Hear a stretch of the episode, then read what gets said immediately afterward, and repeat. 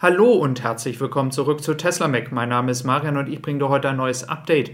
Und wir starten hier mit Aufnahmen von AI Driver rein, also gerne auch mal auf seinem Kanal vorbeischauen. Und er gehört zu den insgesamt jetzt 60.000 Fahrern, die die Möglichkeit haben oder bekommen haben, Teil des FSD Beta Programms zu werden. Und 60.000, das ist eine enorme Zahl und ich glaube, dass wir hier auch locker über den Meilenstein von 100.000 dieses Jahr gehen werden. Und das ganze FSD-Beta-Programm mit dem Safety Score ist jetzt auch in Kanada möglich und es werden immer mehr Teilnehmer daran teilnehmen in der Zukunft. Und das bedeutet, dass Tesla mehr und mehr Daten sich holen kann, um dieses Ganze noch besser zu machen und hoffentlich dann auch damit noch viele andere Probleme, die wir ja hier in Deutschland auch haben, Thema ähm, Schilderkennung und damit einhergehende Geschwindigkeitsüberschreitungen, wenn das nicht erkannt wird, dass solche simplen Probleme in Europa behoben werden. Hier auch nochmal eine Darstellung, dass jetzt immer mehr die Formen der Autos wirklich erkannt werden können. Dieses ist nur ein Beispielbild und nicht von Tesla direkt, aber auch das ist möglich und wir können uns erhoffen, dass dann das autonome Fahren dieses Problem in den nächsten Jahren dann auch hoffentlich ähm, ja, behoben wird, gelöst wird und dann können wir schauen, was dann alles noch auf uns zukommt. Nicht nur die Elektromobilität, sondern auch das autonome Fahren. Ähm, dann schauen wir in die Zahlen und den Ausblick ein bisschen rein.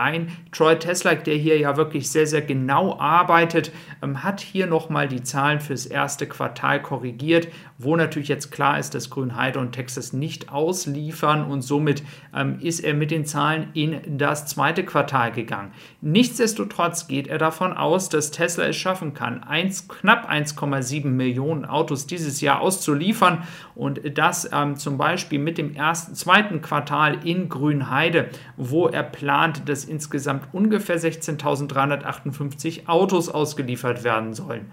Wenn man das mal ungefähr auf diese Zahl, die ich ja auch in einem meiner letzten Videos genannt habe, von 1000 Autos, was das Ziel sein soll, wenn Ende diesen Monats ähm, angefangen wird auszuliefern, ähm, dann wären wir bei 1000 Autos wöchentlich bei ca. 12.000 im Quartal. Das wäre aber, wenn im gesamten Quartal keine weitere Steigerung stattfindet. Also ich glaube, 16.000 bis 17.000 Autos ist möglich, sofern nicht außen ähm, Probleme von außen noch irgendwie ähm, Tesla daran hindern. Äh, dann gab es noch ein bisschen Durcheinander wegen der Schiffe gestern also wir haben jetzt die Glovis Coros, die Morning, Carina und Grand Dolphin sind beide, alle drei jetzt im Mittelmeer drin. Sie haben jetzt die Möglichkeit zeitnah, also auch noch in diesem Monat, ihre Zielhäfen in Europa zu erreichen. Ob all die Autos, die auf diesen drei Schiffen hier unten im Mittelmeer sind, dann auch noch in diesem Monat, also formal gesehen in diesem Quartal ausgeliefert werden, das kann ich euch nicht garantieren. Ähm, das kommt auch wirklich sehr darauf an, wo ihr in Deutschland lebt. Ähm, also schauen wir mal und warten wir ab. Aber es kommen eine Menge an Autos in den nächsten Wochen. Diese Aufnahmen hier wurden gestern von Jeff Roberts gemacht. Er macht ab und zu auch mal Nachtaufnahmen und was sehr, sehr interessant ist, dass ihr gerade schon ein bisschen diesen Teil der Batteriefabrik, wo die 4680er Zelle produziert wird, sehen konntet. Natürlich ähm, lässt Tesla nicht in alle Bereiche reinschauen, vor allem in diesem Teil. Hier hat man das natürlich ein wenig geschützt, denn alles sollte man natürlich auch nicht sehen. Ähm, dann schauen wir nochmal auf das Thema Oklahoma, denn einfach nur nochmal als Erinnerung für die, die das nicht wissen, Oklahoma liegt im Norden von Texas und ist natürlich über den Weg von Dallas, also Austin Richtung Dallas und dann nach Norden, eine der Hauptverkehrsrouten, ähm, durch die natürlich auch Tesla Verkäufe in Oklahoma erreichen möchte. Und äh, wir haben hier nochmal das Thema bezüglich der ja, Lobbyarbeit hier es war ein republikanischer Senator, der auch schon seit Ewigkeiten in der Familie und Verwandtschaft Autohäuser hat und diese Autohäuser, die tun sich ja alle zusammen und machen Lobbyarbeit in der äh, republikanischen, aber auch manchmal in der demokratischen Partei, aber vorwiegend in der republikanischen Partei, um dann Gesetze durchzusetzen, die es zum Beispiel, nicht nur Tesla, aber zum Beispiel Tesla schwerer machen sollen, Autos zu verkaufen. Vor allem, weil ja Tesla keine Autohändler hat, sondern direkt zum Kunden verkauft. Und das ist die Situation. Es wird aber hier erst äh, noch Ende März versucht, versucht werden, dieses durch den Senat von Oklahoma zu bekommen. Und die Stimmung kippt jetzt gerade, denn Oklahoma ist eigentlich auch daran interessiert gewesen, in der Vergangenheit noch eine Fabrik zu bekommen, bevor sich dann Tesla für Austin entschieden hatte. Also man sieht diese, dieser ganze Kampf auch hier und die Lobbyarbeit in einer anderen Form, so wie wir in Deutschland ja auch Lobbyarbeit haben von Umweltverbänden etc. Ähm, diese ganze Situation findet in den USA in einer anderen Form statt und wir können hier sehen, dass das wirklich zu großer Frustration auch bei den Amerikanern selber führt. Und der einzige Weg ist natürlich hier öffentlichen Druck auszuüben und mal schauen, ob dieser ausreicht, um dann auch tatsächlich ähm, ja, den Senat davon zu überzeugen.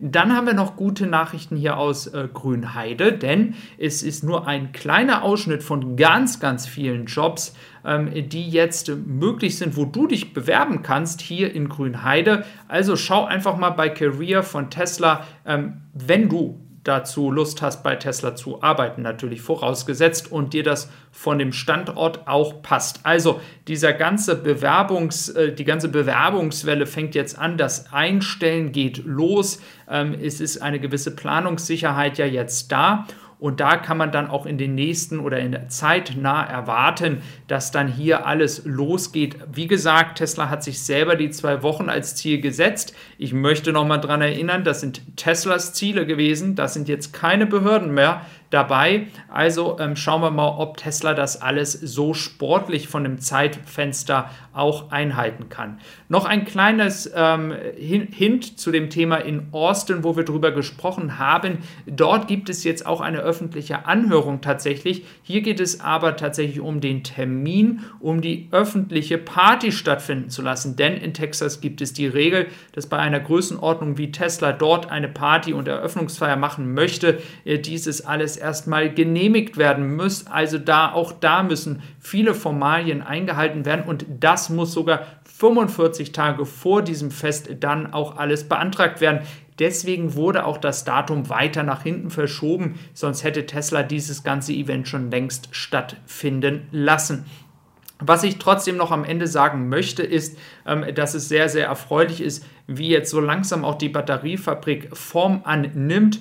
Und ich glaube, grundsätzlich können wir sehen, dass in dieser Ausnahmesituation, in der wir uns gerade in Europa befinden, auch vielleicht noch der Wille und der Drang danach, ein Elektroauto zu kaufen, in den nächsten Monaten noch weiter steigen wird. Das Interesse wird steigen und ich freue mich, dass ihr dabei seid und vielleicht werden auch noch ganz, ganz viele neue Leute dazu kommen und sich über die Elektromobilität informieren und vielleicht auch irgendwann einen Tesla kaufen oder ein anderes Elektroauto. Wir warten es ab. Es freut mich, dass ihr dabei seid und schon so lange treu diesem Kanal seid. Bis dann und euer Marian. Bis dann.